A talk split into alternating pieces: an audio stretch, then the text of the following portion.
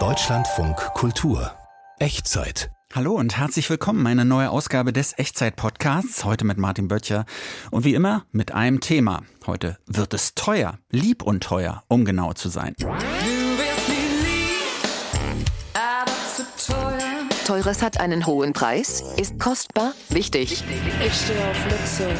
Sobald die Menschen sesshaft wurden, wurde die soziale Hierarchie sehr wichtig und die hat man durch Luxus markiert. Mein Fifi ist lieb. Doke heißt der Laden, eine Anspielung auf Vogue, gute Ernährung für Tiere. Das komplette Drei-Gänge-Menü 75 Dollar. Im Grunde soll Modernes Pizza die Pizzawelt demokratisieren und egalisieren. Und das eben mit einem 400 Euro teuren Buch. Ein Musiker ist jemand, der mit 50.000 Euro Equipment in ein 5.000 Euro Auto steigt und dann zu einem Konzert fährt, was 50 Euro bringt. Lieb und teuer, darum geht's hier also heute in der Echtzeit. Und bei mir ist mein Redakteur Matthias Dell. Hallo Matthias. Hallo. Ja, lass uns doch so ein bisschen drüber sprechen über dieses Thema. Du hast dir das ausgedacht, lieb und teuer. Als ich das zum allerersten Mal gehört habe oder gelesen habe, dachte ich, ah, jetzt gibt's sowas mit Geld. Ganz viel Geld spielt hier eine große Rolle. Aber es ist nicht nur Geld, über das wir hier sprechen, ne?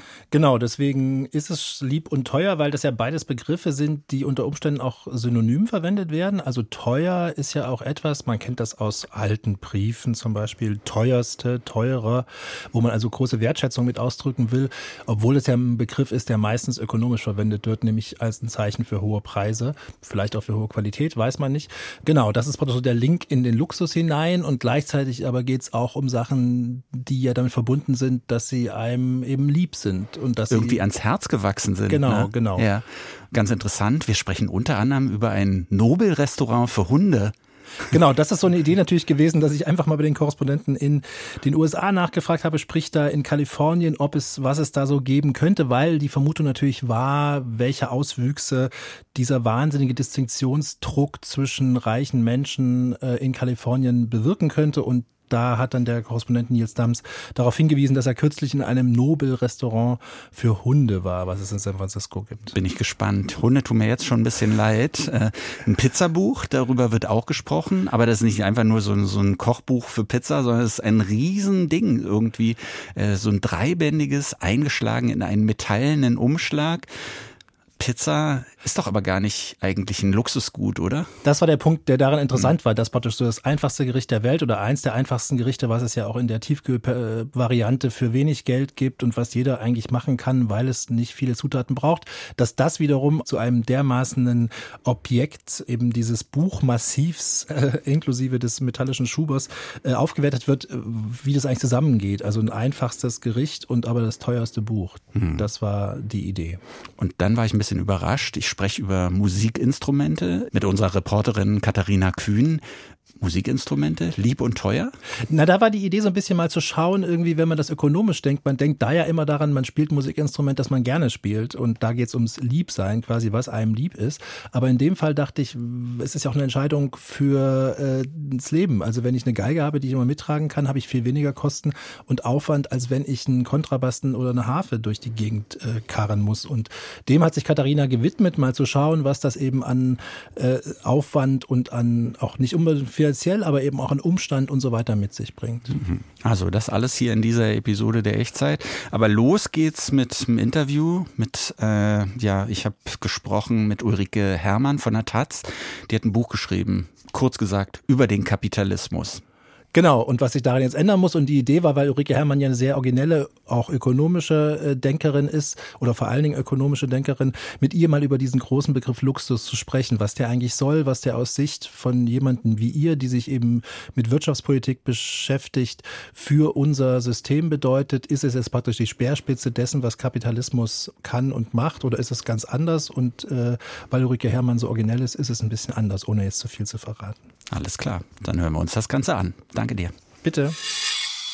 Lieb und teuer, Dinge, die uns am Herzen liegen und etwas wert sind, die stehen im Mittelpunkt dieser Echtzeit. Und beginnen wollen wir am oberen Ende der Skala beim Luxus. Sachen, die man eigentlich nicht braucht, die aber gerade wegen ihres Überflüssigseins sehr attraktiv sein können. Superjachten, Privatflieger, mit denen man mal eben in überteuerte Urlaubsziele reist, um vergoldete Steaks zu essen. Aber ist Luxus vielleicht gar nicht so überflüssig, wie man jetzt denken könnte? Darüber will ich sprechen mit Ulrike Herrmann. Sie ist wirtschaftspolitische Korrespondentin der Taz, hat gerade ein vielbeachtetes Buch veröffentlicht. Das Ende des Kapitalismus, warum Wachstum und Klimaschutz nicht vereinbar sind und wie wir in Zukunft leben. Guten Tag, Ulrike Herrmann. Ja, hallo. Wenn ich mich so in meiner Bubble umhöre und frage, was ist der größte Luxus, dann kommt als Antwort nicht etwa die Yacht oder ein Ferrari, sondern so immaterielles. Zeit, das ist der größte Luxus. Würden Sie da zustimmen? Ja, das ist eigentlich völlig richtig, äh, denn das ist ja jedem bekannt, wir müssen sterben. Zeit ist das einzige wirklich knappe Gut im Leben eines Menschen. Äh, und die Leute sagen auch immer, ja, ich habe keine Zeit. Aber gleichzeitig stellt man fest, dass die Leute dann eben doch sehr verschwenderisch mit ihrer Zeit umgehen und ständig zum Beispiel Konsumgüter kaufen, die sie hinterher gar nicht benutzen, die aber viel Arbeit machen, weil man sie reparieren muss, weil man sie kaufen muss, weil man sie wegschmeißen muss, weil man sie pflegen muss und so weiter. Es ist schon erstaunlich, dass die Leute ihr wichtigstes Gut, die Zeit, dann äh, doch einfach äh, ganz oft auch wegschmeißen. Das klingt ja auch sehr vernünftig mit der Zeit. Aber das, was wir Luxus nennen, also diese materiellen Dinge, das scheint auch wichtig zu sein, dass man irgendwie was zur Schau stellen kann, damit man protzen kann, oder? Ja, also das ist sehr wichtig. Luxus ist ein Statussymbol. Man muss sich aber klar machen, dass das jetzt mit dem Kapitalismus oder unserer heutigen Wirtschaftsform überhaupt nichts zu tun hat, sondern alle Menschen in allen Zeiten haben immer Luxus gewollt. Das war schon im antiken Rom so oder im Ägypten äh, vor 3000 Jahren. Also sobald die Menschen sesshaft wurden, Eigentum hatten, also vor ungefähr 10.000 Jahren, wurde eben die soziale Hierarchie sehr wichtig und die hat man durch Luxus markiert. Und wie haben sich dann diese Vorstellungen von Luxus im Laufe der Zeit gewandelt? Also ich würde sagen, äh, gar nicht stark. also wichtig war schon immer Schmuck, wichtig war schon immer äh, Kleidung, wichtig war schon immer die Größe des eigenen Hauses und die Luxusausstattung dieses Hauses. Früher sehr wichtig, heute natürlich nicht mehr ganz so wichtig, aber früher sehr wichtig war, ob man über andere Menschen herrschen konnte, also praktisch die Zahl der Sklaven. Was natürlich heute dazu gekommen ist, äh, was äh, früher nicht möglich war, äh, ist Technik. Also, dass man ein eigenes Privatflugzeug besitzt, eine eigene Yacht, die möglichst eine Milliarde kostet. Solche Dinge gab es früher nicht. Dafür war dann früher wichtig, wie viele Pferde man hatte und so weiter.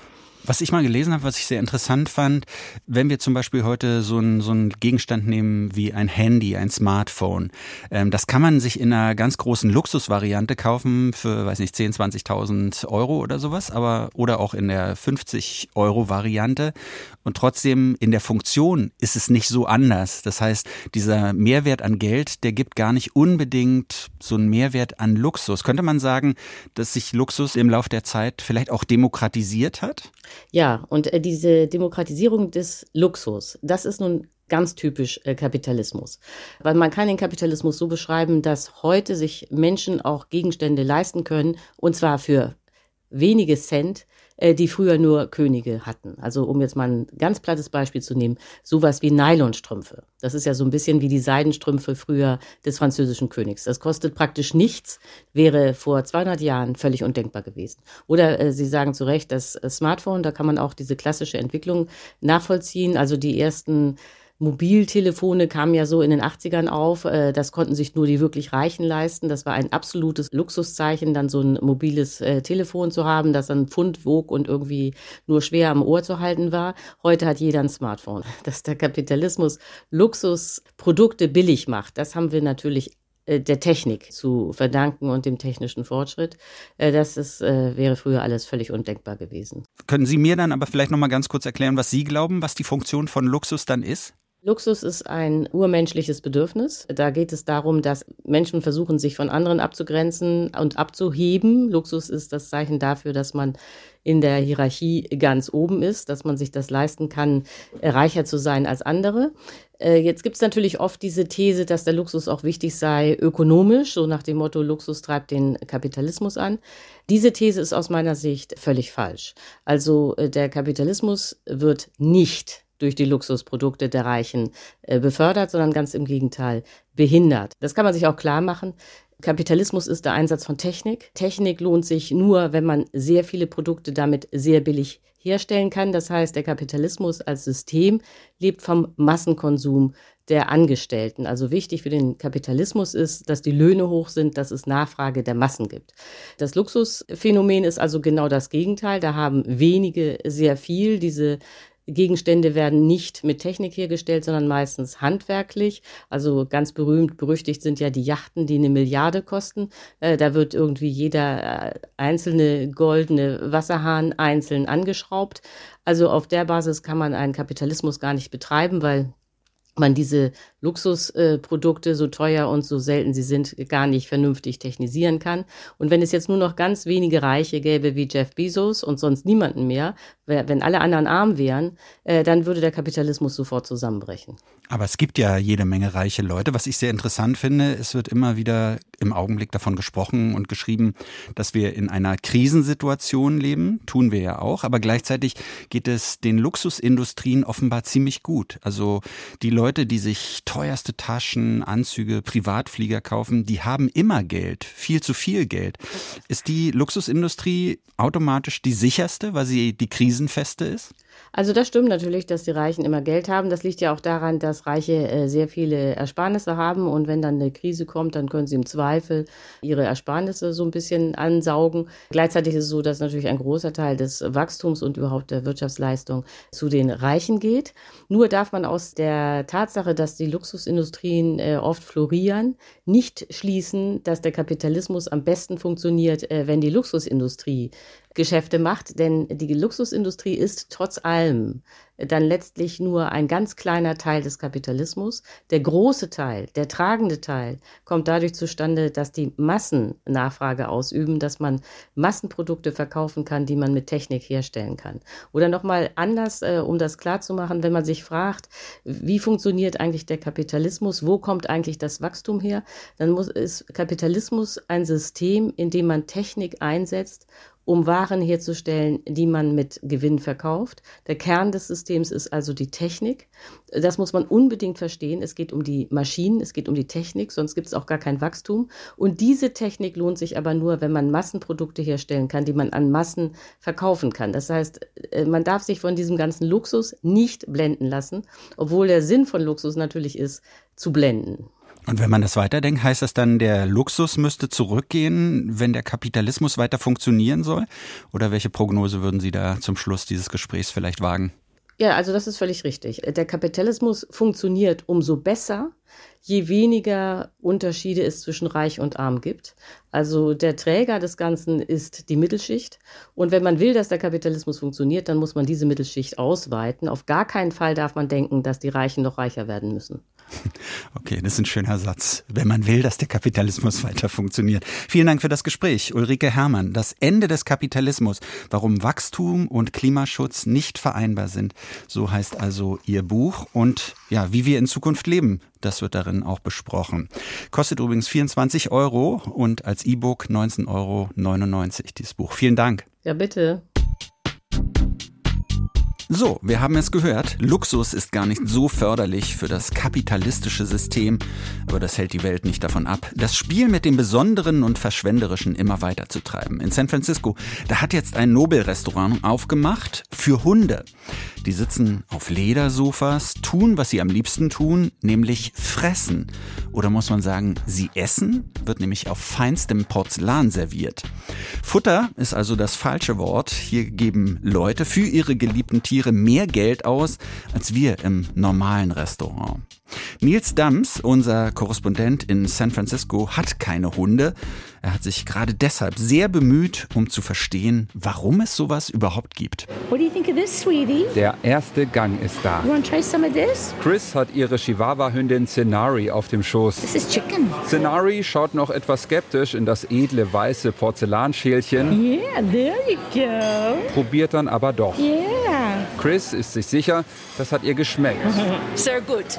Sie habe viel zu lange Fastfood gegessen, jetzt soll was Besseres her. This. Der erste Gang ist laut Karte Hühnerknochenbrühe aus ganzen Weidehühnern mit Chaga-Pilzen. Preis 27 Dollar. Gleich kommt der nächste Gang. Filet Mignon aus Weidehaltung, handgeschnitten mit Wachtelei und Bio-Brokkoli. Das komplette Drei-Gänge-Menü 75 Dollar. Die Portionsgrößen variieren, je nach Hundegröße. Doke heißt der Laden, eine Anspielung auf Vogue, das Modemagazin. Schick ist es hier. Ein Kronleuchter, beige Ledersofas, eine Holztheke, daneben eine Glasvitrine mit Kürbispasteten. Hier geht es auch um Style. Oh, look at you eating that. Fast alles hier würde für ein Social-Media-Foto taugen. Ob Scenari gemerkt hat, dass das Essen so perfekt angerichtet ist wie ein Sternegericht für Menschen, unklar. Der Hund sei der Star, sagt der Chef Rami Massavé. Er ist gleichzeitig der Koch und weiß, was er tut. Er hat 20 Jahre in mehreren Restaurants für Menschen gekocht. Das Essen ist auch für Menschen geeignet, deshalb essen hier nicht nur die Hunde. Aber sein Antrieb ist gute Ernährung für Tiere. Food and fresh food and health. Und your dog feels so special and therefore making you feel so special. Wenn sich der Hund besonders fühle, fühle sich auch das Herrchen oder das Frauchen besonders. Es geht hier also auch um das Teambuilding zwischen Hund und Mensch. They feel your anxiety, they feel what you are feeling. Hunde fühlen deine Ängste, sie fühlen, was du fühlst, sie spüren deine Aufregung, sie riechen deine Emotionen. Sie zeigen auch, wenn du gute Laune hast. Schau dich um. Du siehst hier alle lachen. Jeder macht hier Fotos von diesem Erlebnis mit dem Hund. Wenn die Hunde in einem Raum sind, in dem alle glücklich sind, sind sie auch selbst glücklich.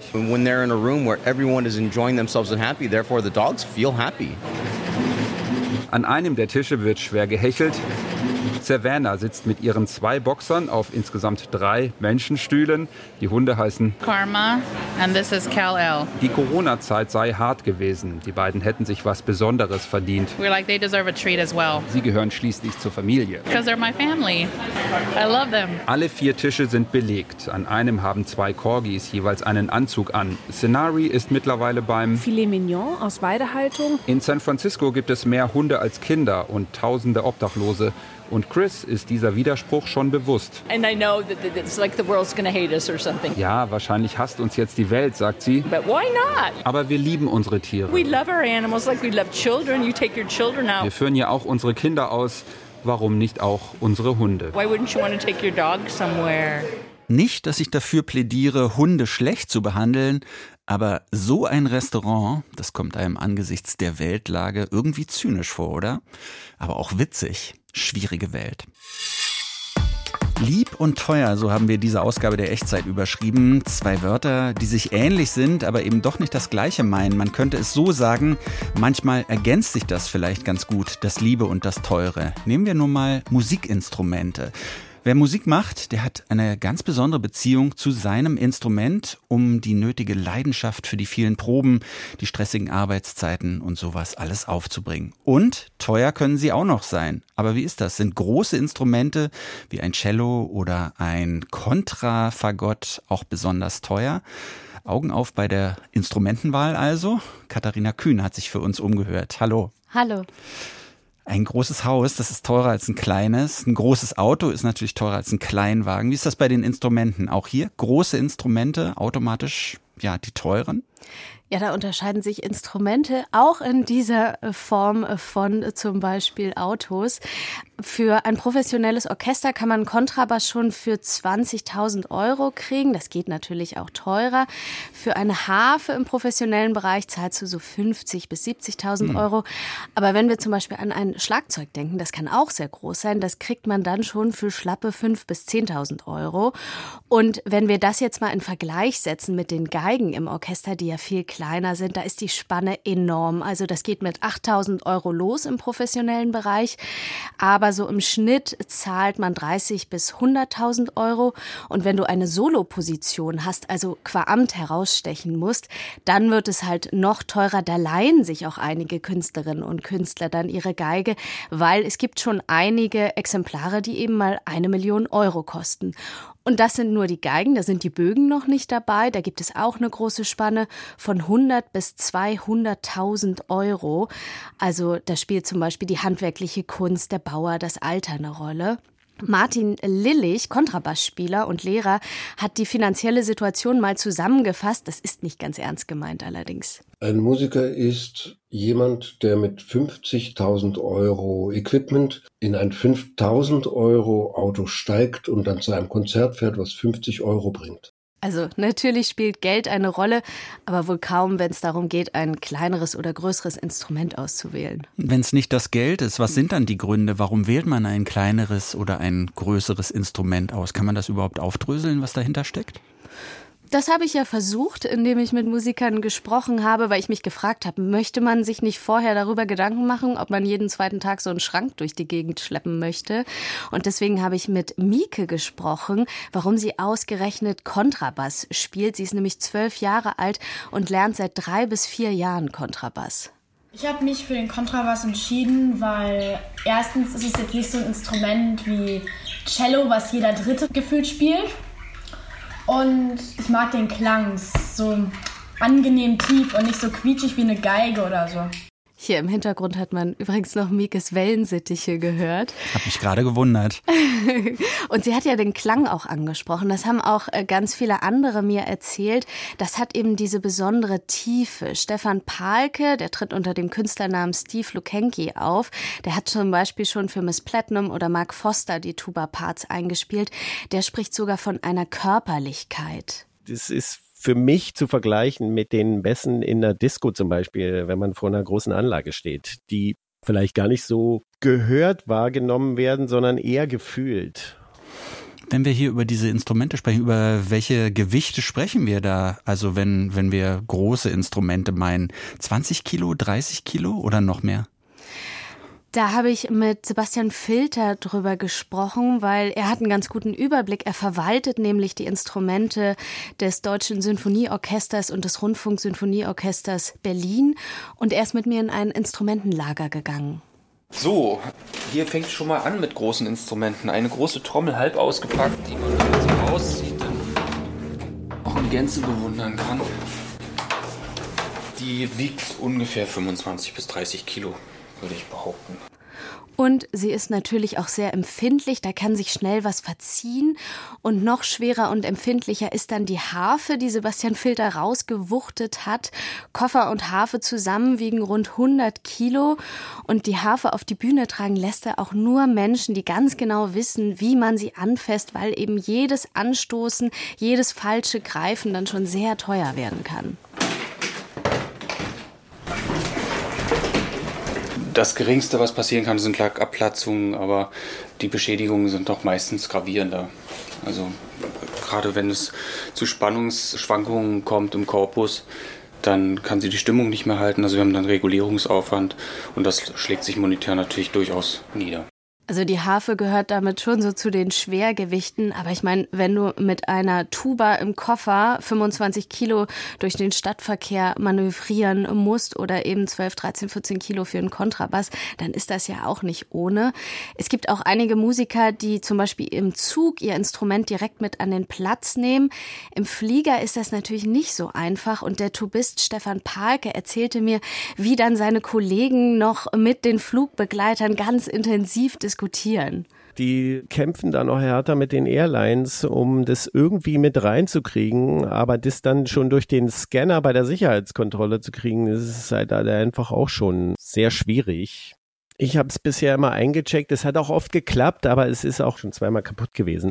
Und Sebastian Filters Job als Instrumentenverwalter ist ja praktisch ständig ganze Orchester von A nach B zu bringen. Und deswegen kennt er auch diese Herausforderung für alle Mitarbeiter in seinem Orchester, wenn sie große Instrumente befördern. Wie fasse ich die Kiste an? Wie bringe ich sie irgendeine Treppe runter? Auf welche Seite lege ich sie? Über welche Schwellen darf ich damit fahren? Mit welchen Sackkarren? Und solche Dinge, das muss natürlich allen Leuten, die dort arbeiten, klar sein. Und was man auch nicht vergessen darf, sind die klimatischen Bedingungen. Also Temperaturschwankungen können eben auch dazu führen, dass sich Instrumente verziehen. Und wenn dann zum Beispiel ein Instrument im Koffer lange auf dem Rollfeld des Flugzeugs in der Sonne liegt, dann geht bei Sebastian Filter auch schon der Puls ein bisschen höher. Private Musiker können sowas natürlich schwer nur beeinflussen und bangen dann wahrscheinlich im Flieger, dass ihr Koffer jetzt nicht achtlos hin und her geworfen wird, wie man es vielleicht manchmal so aus dem Video kennt. Welche besonderen Herausforderungen bringen große Musikinstrumente noch so mit sich? Ja, anders als man vielleicht denken mag, heißt groß nicht unbedingt robuster. Und das ist nun wieder versicherungstechnisch gar nicht so einfach, hat Martin Lillich erzählt. Keine Versicherung nimmt einen Kontrabass gern auf, also versichert den, weil so groß und stabil der aussieht, umso zerbrechlicher ist er. Viel mehr unfallgefährdet als eine Geige. Also Versicherungen zahlen viel häufiger Geld für Kontrabass-Reparaturen als für Geigenreparaturen. Als ich zum ersten Mal den versichert habe, musste ich wirklich unter der Kategorie Schifffahrt bei Booten hat mir dich auch der mich da aufgenommen. Das war sehr lustig, weil da gab es einfach, es gab keine Kategorie für den Kontrabass. Ich wurde praktisch als Boot klassifiziert und so versichert. Und apropos Versicherung, natürlich passiert es auch mal, dass einem so ein Instrument auf den Fuß fällt oder wie Sebastian Filter neulich erleben musste, dass halt dann so ein Klavier über den Zeh rollt. Was hast du sonst gelernt im Zuge deiner Recherchen? Also lieber Hände weg von den großen Instrumenten? Ja, das wollte ich dann natürlich vom Profi wissen, von Sebastian Filter. Wenn Ihre Tochter jetzt sagen würde, Papa, ich will gerne Harfe lernen, äh, rate ich hier dringend ab. das ist ein tolles Instrument, ich finde es großartig. Aber ich habe natürlich gleich wieder im Kopf, oh Gott, Vater muss die Harfe schleppen, so ein Ding ist teuer. Also, ja gut, aber das sind Berufsidioten-Ideen dazu, es ist vollkommen klar. Also ich finde Harfe eigentlich ganz toll. Das soll sie machen. ich habe es mir gerade anders überlegt. Ja, Katharina Kühn war für uns unterwegs. Aber du bist eigentlich Team Blockflöte, ne? Ich bin Team Blockflöte, also nicht mehr. Ich habe es hm. auch abgelegt. Aber es war auf jeden Fall einfacher wahrscheinlich zu transportieren. auf jeden Fall, so ein kleines Ding. Ja, lieb und teuer, die Instrumente. Vielen Dank für diese Einblicke. Gerne.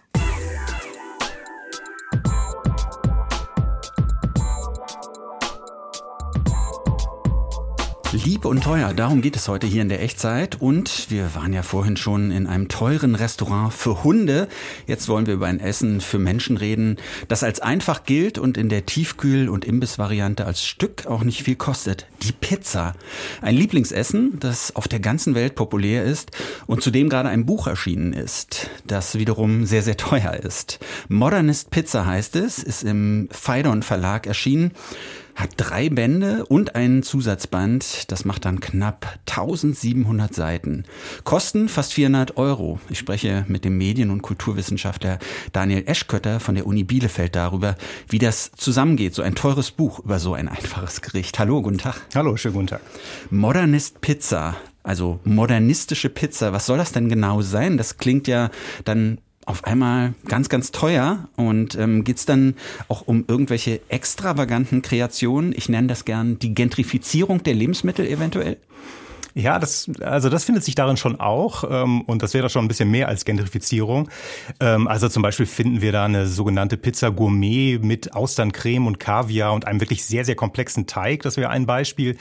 Aber obwohl es viele hundert Einzelrezepte gibt, sind die Rezepte eigentlich nur ein kleiner Teil von Modernist Pizza, denn der Anspruch ist eher sowas wie das Standardwerk der Pizza überhaupt zu sein. Also zugleich eine Geschichte, auch meinungsstarke Rezensionen über Pizzen und Pizzerien der Welt und vor allem aber ein vergleichendes Lehrbuch, also das Pizzastil identifiziert, mit Mythen aufräumt und wirklich minutiös Techniken der Herstellung und Zutaten erörtert.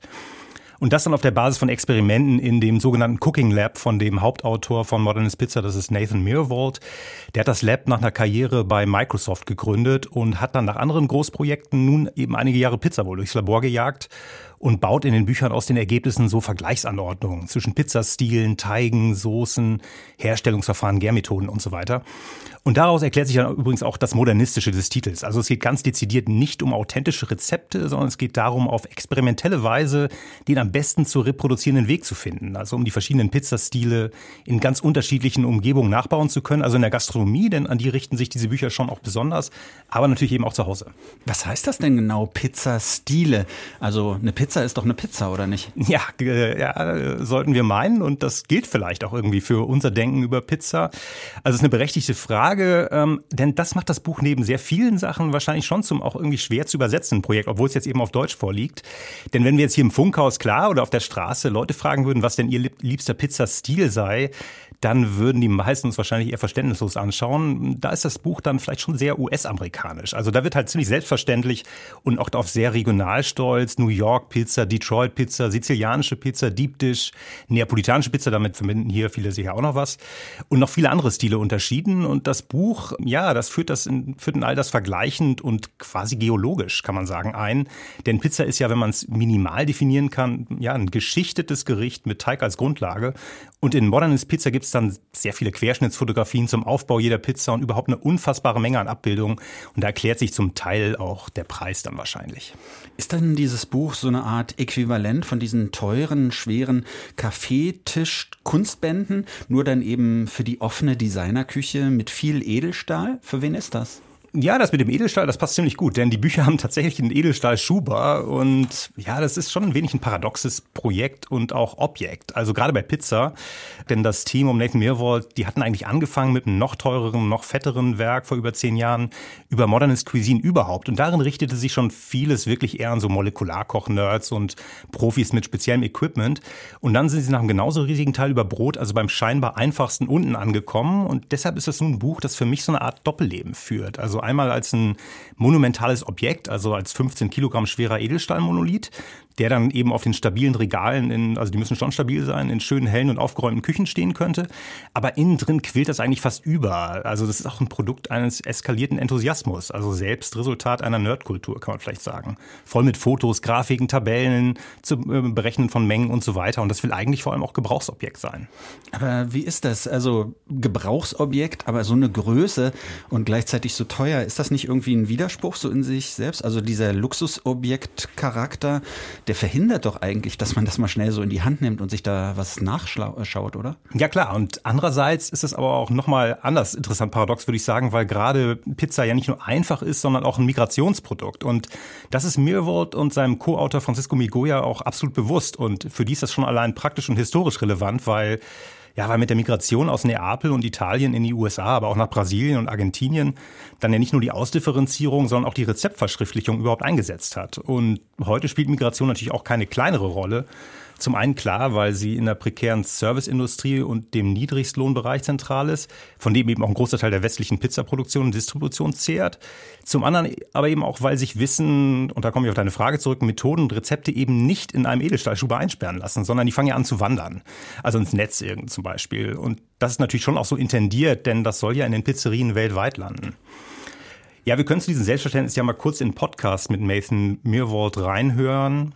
I'm also hoping that we get lots of people who are really interested in pizza who are doing it professionally. They're a pizzolo or they own a pizzeria to say, hey, can I really upgrade my product? Because from what I can tell, there is a lot of upgrade possible.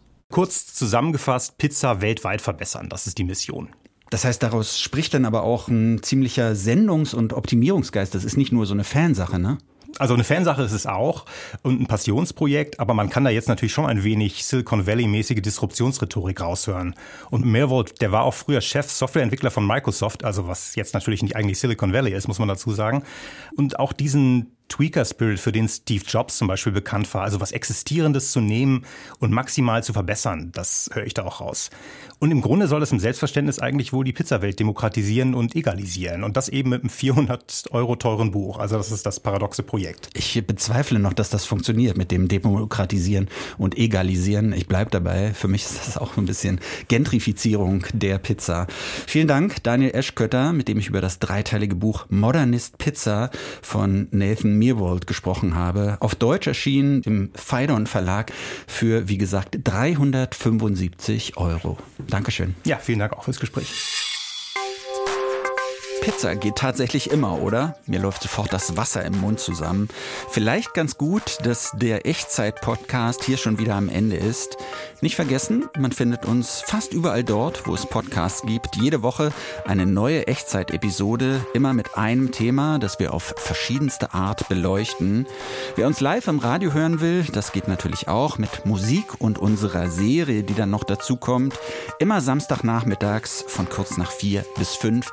Lohnt sich auf jeden Fall. Ich bin Martin Böttcher. Vielen Dank fürs Zuhören und tschüss.